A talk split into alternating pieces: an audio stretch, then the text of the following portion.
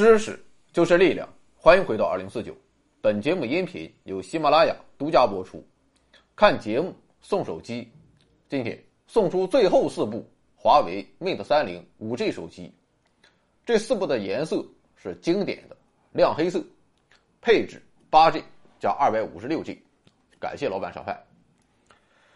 提起不明飞行物事件，就绝对绕不开阿诺德的神奇遭遇。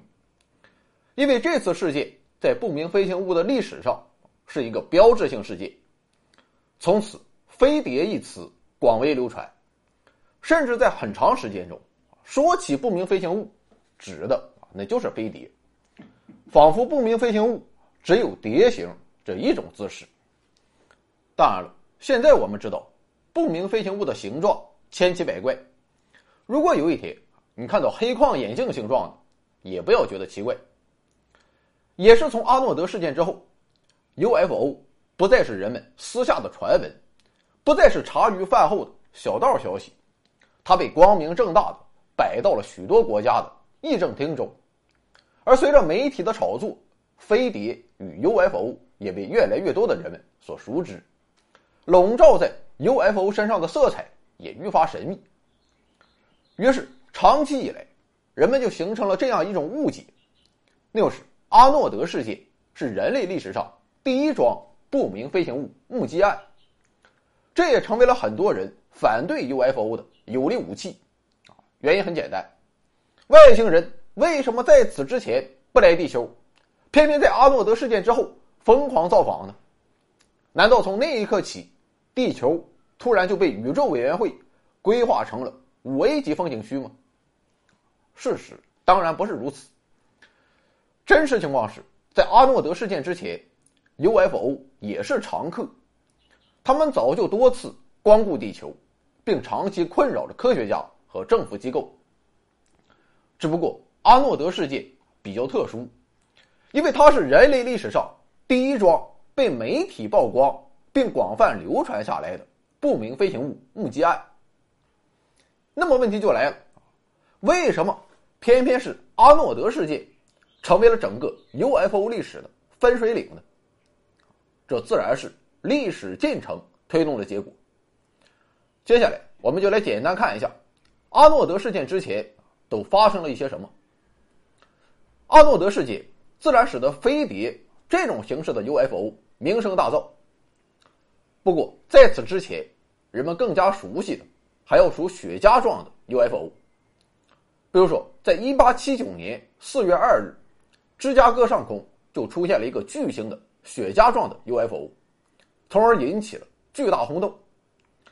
此后不久，雪茄状 UFO 光顾了美国多个地区。至于这些大雪茄是不是同一根大雪茄，那就不知道了。而且据说与此同时，还发生了多起家畜遭解剖的案件。这究竟是黄博士的变态行为？还是外星人为了某种不可告人的目的有意为之的结果，人们自然把他们与 UFO 联系了起来。当然了啊，杀几个畜生自然不值得什么大惊小怪。那么除此之外，这群哥们儿还会干点什么事儿呢？更大的恐慌在一九零八年六月三十日到来了。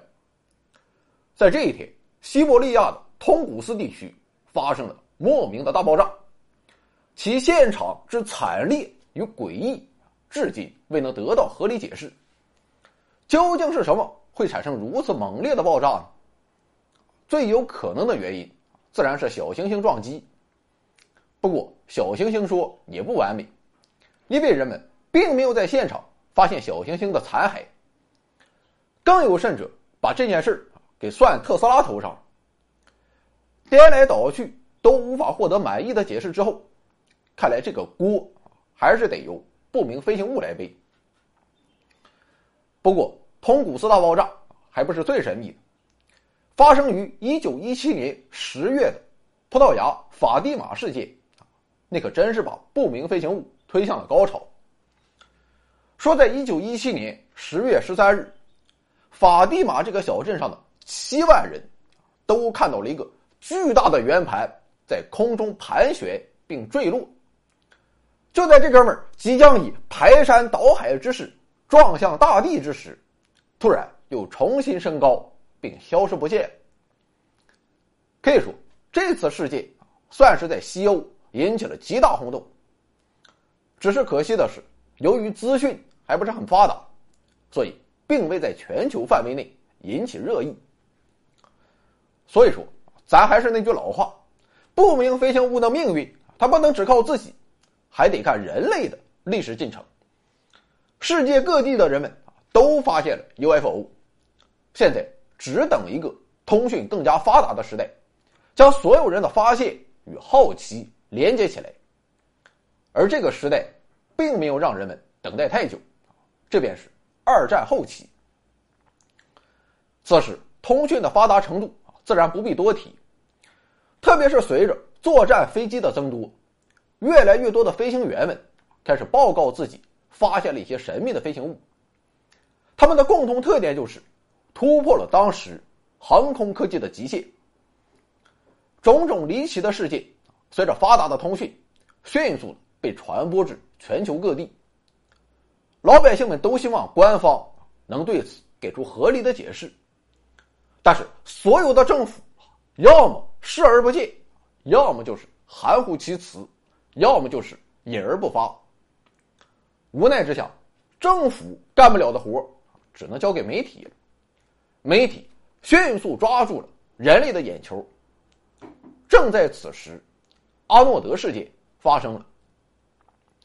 一九四七年六月二十四日下午，三十二岁的灭火器材商肯尼斯·阿诺德驾驶一架单引擎的私人飞机，前去搜索前几天。海军陆战队失踪的一架 C 六四运输机。当天天气晴好，能见度极佳，而阿诺德作为一名退役的空军飞行员，也有着丰富的飞行经验和娴熟的飞行技术。就这样，他一路哼着小曲，飞到了华盛顿州的卡斯卡特山脉。下午三点左右，阿诺德在海拔四千三百九十一米的雷尼尔峰转弯时。眼前突然出现了惊人的一幕，在他的左边突然出现了九个闪光的圆盘状的物体，它们以梯形编队贴着临近的贝克山山脊高速滑翔，并在阳光下发出金属般的耀眼光芒。看到这一幕，阿诺德马上便利用手边的工具，对这些碟状的飞行物体进行测量，结果发现。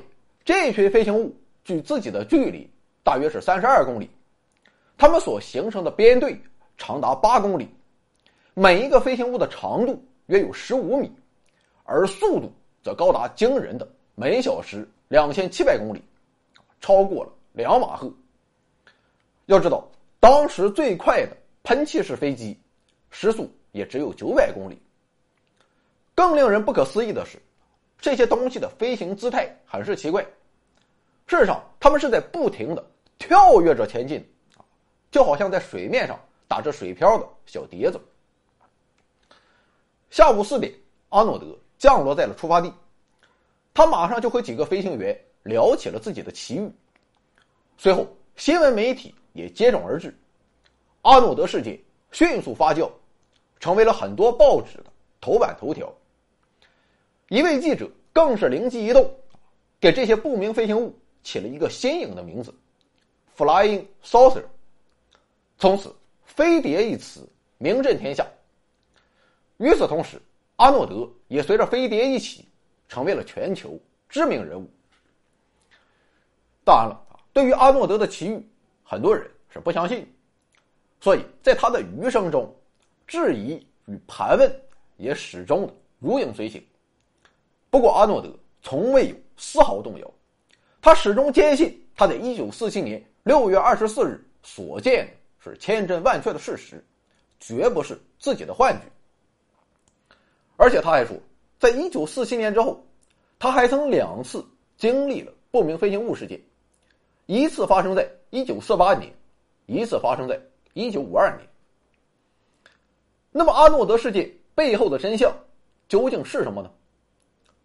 后两次我们暂且不看，仅就1947年的第一次目击来说，大部分人相信阿诺德并非是在胡编乱造。